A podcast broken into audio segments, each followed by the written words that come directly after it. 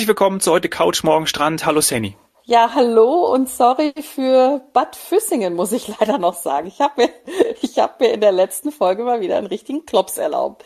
Ähm, da haben wir schon so einen Experten wie den Matthias äh, zur Eigenanreise, auch natürlich zu Urlaub in Deutschland und ich komme mit Bad Füssingen um die Ecke. ich frage mich immer noch, wie kann es eigentlich sein, dass wir dann keine Zuschriften über glücksmomente.fdi.de bekommen haben? Eigentlich hat keiner gemerkt, glaube ich. Sofort schreiben. Also ja, es tut mir leid, liebe Zuhörer. Ich habe äh, die ganze Zeit während Matthias Ausführungen zu seinen Lieblingsregionen oder auch Hoteltipps in Deutschland an Füssen gedacht.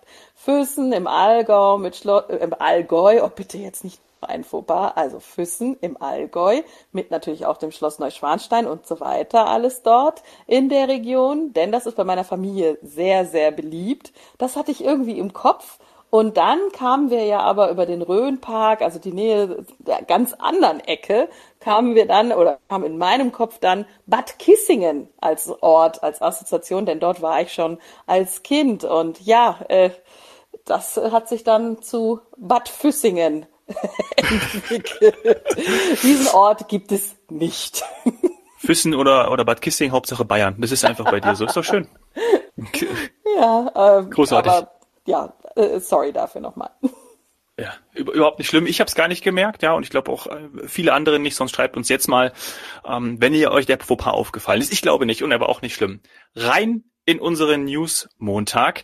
Eine positive Meldung gab es am Freitag, und zwar, dass Griechenland die Quarantänepflicht schon in den nächsten Tagen aufheben will, in einer Art Stufenplan bis zum 14. Mai. Das ist doch äh, ganz interessant. Ne? Da können dann auch wieder Rhodos, Kos, Mykonos, Santorini, Korfu können dann wieder besucht werden und die Flughäfen sind dann alle offen. Athen, Thessaloniki, Heraklion äh, und die, die ich gerade genannt habe, das äh, finde ich total cool. Vor allem, weil meine Freunde, liebe Grüße an Steffi und äh, Samir mit der kleinen Mara, am Wochenende Kurs gebucht haben für Anfang Juni. Und die haben sich besonders gefreut, dass es jetzt schon früher ähm, losgeht mit dem Öff mit der Öffnung, mit dem Öffnungsplan, so dass sie dann nur noch 72 Stunden vorher den äh, negativen PCR-Test vorweisen müssen. Das ist ja ganz normal, das ist ja auch, würde ich schon mal sagen, geübt, easy. Schon fast Standard, ja. Genau, ne? Und also sind schon mal ist schon mal ein, positives Signal, finde ich. Genau, das Positivste an diesem Signal ist ja, dass man nicht mehr in Quarantäne gehen muss. Und zwar in Griechenland. Also da jetzt nicht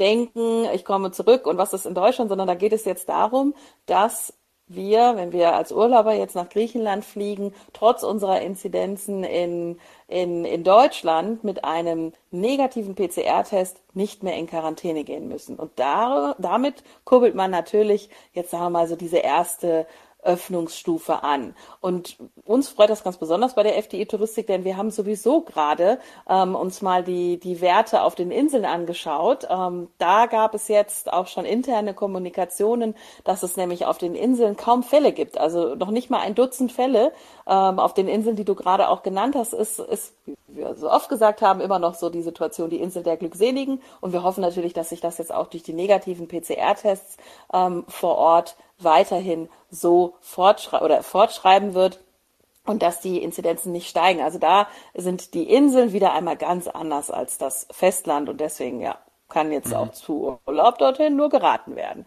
Ja, in anderen Regionen sieht es nicht ganz so toll aus. In, in Europa muss man jetzt leider sagen, äh, ich als, als alter Optimist bin jetzt diese Woche auch nicht ganz so gut dran. In einigen Ländern haben wir entweder die Situation, dass man gar nicht reinkommt oder wenn dann nur äh, mit Quarantäne. Und ja, da sagen sich natürlich einige Urlauber, ich möchte vor Ort nicht äh, eine Woche oder fünf Tage oder was auch immer in, in Quarantäne sitzen. Ich möchte schon noch mal an den Strand.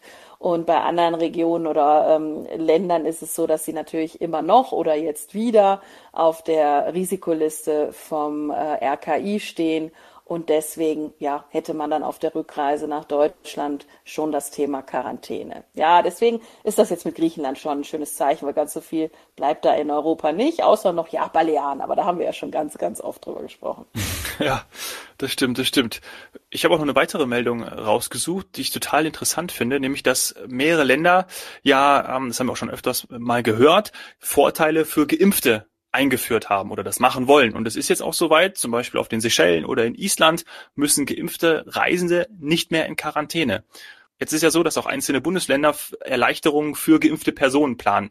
allen voran Baden-Württemberg und Berlin. Da habe ich mal zwei Sachen rausgesucht.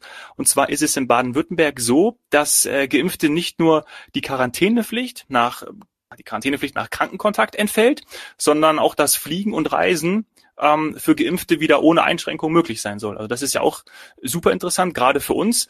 Berlin geht da noch einen anderen Weg. Da ist es nämlich so, ähm, dass die letzte Woche Dienstag beschlossen haben, dass geimpfte Personen ab dem 15. Tag nach der finalen Impfung, also nach der zweiten Impfung, alle Angebote nutzen können, die bisher eben nur mit einem negativen Testergebnis genutzt werden konnten, durften. Das bedeutet zum Beispiel, dass du ja dann auch wieder shoppen gehen kannst, ähm, die Supermärkte besuchen kannst, weil die kannst du ja aktuell dann nur besuchen oder bei vielen äh, Geschäften kannst du ja nur rein, wenn du halt den negativen Test ähm, vorlegst. Und den brauchst du dann eben nicht mehr. Hm? Also ist eine Erleichterung sozusagen für geimpfte Personen. Jetzt wäre es mal interessant, wie es ist, wenn ich an dem neuen Berliner Flughafen, wir können ja immer noch neu sagen, ich glaube, der bleibt ja auch noch ein bisschen Baustelle eigentlich. Ja. Wenn ich jetzt an dem neuen Berliner Flughafen ankomme, ich bin jetzt vielleicht vor drei, vier Wochen ähm, durch mit meinen Impfungen gewesen, habe also die zweite Dosis bekommen und bin jetzt in der Zwischenzeit, ja, was haben wir gesagt, was geht jetzt, entweder Griechenland oder Balearen oder sowas. Ich war auf einer mhm. Insel. Aber ich komme zurück und ich habe ja eigentlich eine Flugreisentestpflicht. Also wenn ich aus dem genau. Ausland einreise mit dem Flugzeug, muss ich getestet sein. Jetzt sagt Berlin, das machen wir aber jetzt eigentlich für geimpfte Personen nicht mehr. Ich glaube, das werden sie wahrscheinlich dann in Berlin trotzdem nicht auf diese Ankünfte äh, auch umlegen können, denn äh, das mit dem Flugtest ist, glaube ich, eine eine Bundesentscheidung oder ein Bundes, vielleicht sogar Gesetz, Verordnung, wie auch immer das alles heißt, aktuell äh, Wäre aber ja dann wünschenswert, dass es vielleicht einheitlich Erleichterungen gibt, aber ganz wichtig, wir haben auch immer noch keine Corona-Impfpflicht oder sagen wir mal Covid-Impfpflicht. Und das heißt, äh, noch ist es weltweit nicht so, dass es irgend, ja, dass man jetzt sagen kann, äh, Geimpfte kommen überall ohne Tests rein und auch wieder raus und zurück, sondern es ist immer noch ähm, parallel mit, mit Tests. Und das müssen wir jetzt mal sehen, wie sich das in den nächsten Wochen und Monaten entwickelt.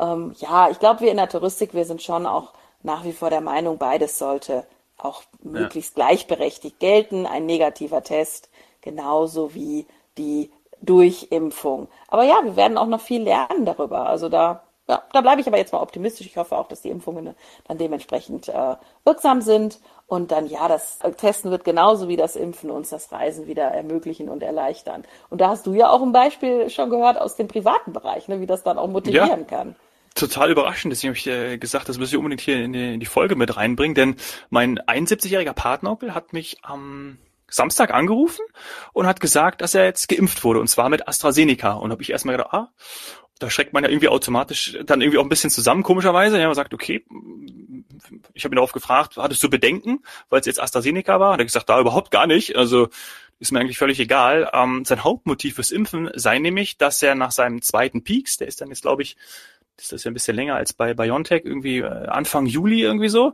ähm, mit dem grünen Nachweis, so hat er das dann auch bezeichnet, im Sommer frei reisen kann. Und das ist eben seine seinen Hauptantrieb, weil er eben auch sein Rentnerdasein zum Reisen sehr viel nutzt und genutzt hat und das auch weiterhin nutzen möchte. Und er hat das Ding natürlich grünen Nachweis äh, genannt und deswegen bin ich sofort mit ihm in die Diskussion über den Green Pass eingestiegen und habe da mich nochmal schlau gemacht, weil dann hast du ja auch irgendwie so ein paar Halbwahrheiten immer gehabt, und zwar auf der Seite der Europäischen Kommission. Ich gehe da nochmal drauf, ich habe es hier nämlich offen hier. Und da ist es aktualisiert, weil ich erinnere mich, dass ich vor Wochen hier schon mal auf der Seite war, auch hier live im, äh, bei einer Aufnahme.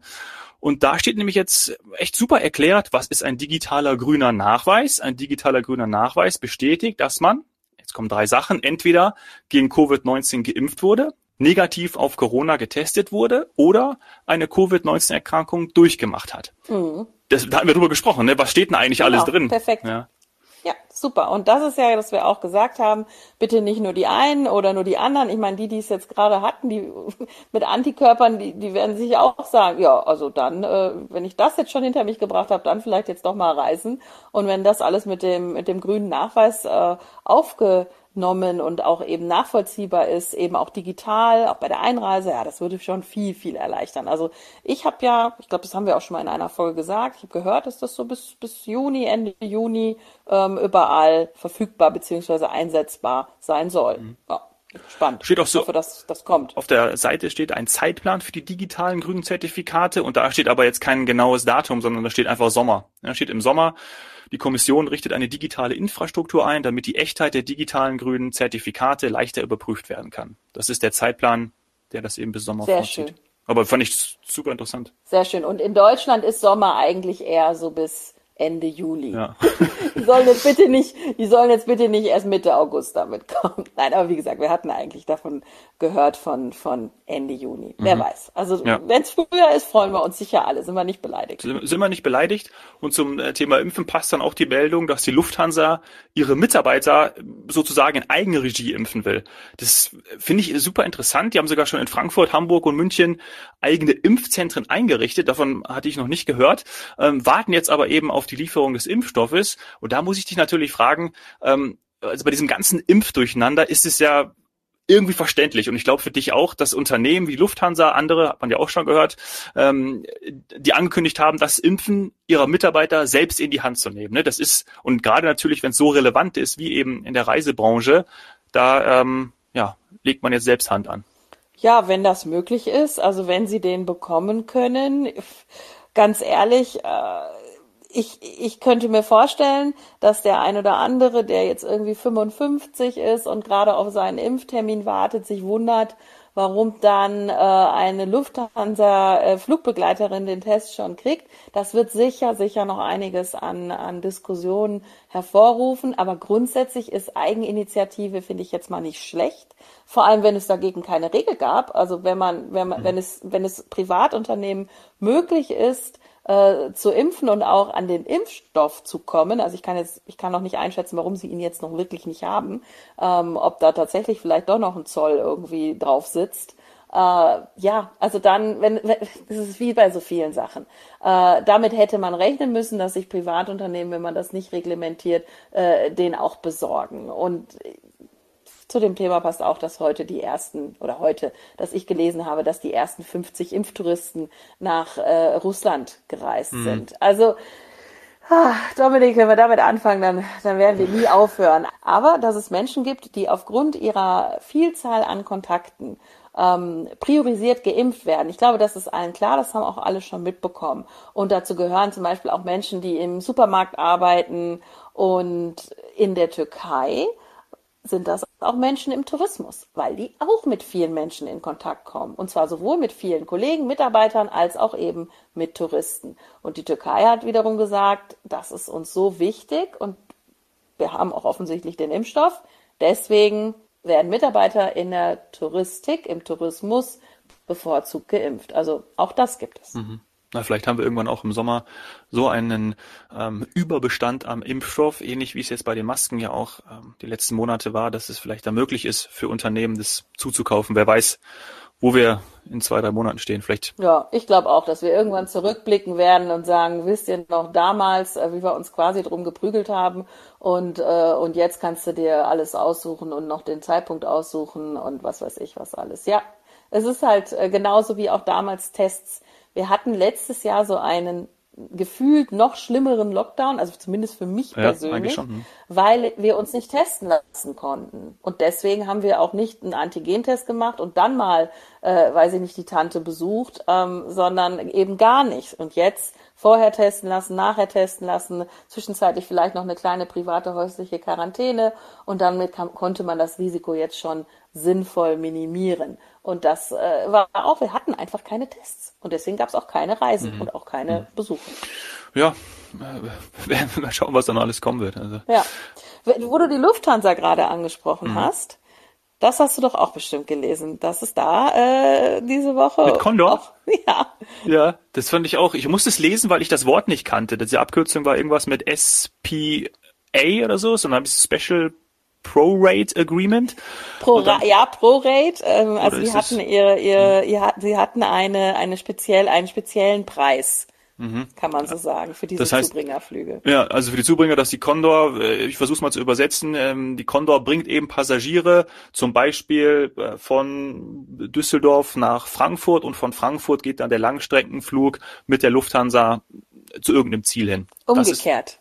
ah, umgekehrt. Okay. Also die Lufthansa war der Zubringer jahrelang, jahrzehntelang für die Condor. Wir hatten das Thema ja auch schon mal, dass das auch mal ein Unternehmen war und so weiter. Und die haben äh, jahrelang die Condor Langstreckenflüge, die gehen traditionell viel natürlich von Frankfurt ab. Ähm, dann gibt's noch mal vielleicht ein bisschen was von Düsseldorf oder auch mal äh, München. Und um die Menschen aus ganz Deutschland dorthin zu bringen, hat man immer die Lufthansa als sehr nahen Unterne also als sehr nahen Konzern, sehr nahen, sehr nahen Carrier, würde ich sagen, mitgenutzt. Und dafür gab's ein, ein Preisagreement. Ähm, und man konnte das, und das hatten wir auch schon mal in einer Folge, das war für die Reisebüros sehr kommod, sie konnten das durchbuchen in einem mhm. Ticket oder in einer Buchung durchbuchen, ähm, sodass der Anschlussflug direkt mit erschien und ein Preis da gezogen wurde und so weiter. Äh, ja, und jetzt ist es so, dass, die, dass dieser Vertrag ja gekündigt wurde von der Lufthansa. Die Condor hat sich beschwert und äh, da haben jetzt wirklich verschiedenste Gremien, inklusive Bundeskartellamt, äh, beziehungsweise auch die EU, haben mal drauf geguckt, als EU-Kommission, glaube ich, in dem Fall, ähm, und, und haben mal ja schon gesehen, dass das jetzt ein bisschen schwierig ist, weil die Lufthansa fliegt mittlerweile selber auch Langstrecken mit ihrem eigenen neuen Produkt, ähm, aber auch mit der Eurowings. Mhm. Und ähm, die Lufthansa hätte das natürlich durchbuchbar dann im, Pro, im Pro Programm gehabt, ganz klar. Ich meine, ist ja auch ein Konzern. Aber die, die Condor hätte es halt nur noch ein bisschen schwierig gekriegt. Ja, und das hat man, da hat man sich jetzt, ich sag mal, geeinigt oder ein, es sieht so aus, als hätte man sich einigen müssen. Mhm. Wird wahrscheinlich die Monopolstellung der Lufthansa dann ein bisschen äh, angegriffen werden, beziehungsweise ähm, diese Monopolstellung würde Condor angreifen, ne? Nee, nee, weil die fliegen ja nicht gegeneinander. Also es ging eher darum, dass die ähm, Condor isolierter dann fliegen würde. Also sie hätte einfach nicht mehr so die Möglichkeiten zu sagen, es ist überhaupt gar kein Problem, wenn Sie mit mir mit der Condor auf einen Landstreckenflug möchten, dann äh, gibt's hier im Reisebüro ähm, über die Lufthansa die Zubringerflüge. Sie können also von wo auch immer kommen, von Hamburg. Das ist zum Beispiel eins der häufigen Möglichkeiten. Und wenn die Lufthansa das aber dann eben nicht mehr durchbuchbar äh, ermöglicht, sondern nur für ihre eigenen Flieger, dann würde die, ja, ich sag's jetzt mal nicht unbedingt Monopolstellung, aber schon die Marktmacht mhm. einer einer Lufthansa sich noch weiter ausbauen und eine Condor isolierter fliegen müssen. Und deswegen, glaube ich, kam da auch jetzt so der Druck und die, die Empfehlung und so weiter, doch bitte mit der Condor weiter dieses Agreement durchzuführen. Okay, na gut, habe ich wieder was gelernt zumindest bis März 2022 besteht jetzt erstmal dieses Agreement wieder. Sehr wahrscheinlich. So sieht's ja dann noch aus. Genau, also dann können wir nämlich auch noch Langstreckenflüge nutzen und schön in die Ferne, denn aktuell müssen wir ja ganz ehrlich sagen, ist das natürlich eher ein kleiner Geschäftsteil. Leider fliegen im Moment nicht ganz so viele Gäste Langstrecke. Ja. Das war der Newsflash. Bis Mittwoch, Sani. Bis Mittwoch. Ciao. Ciao.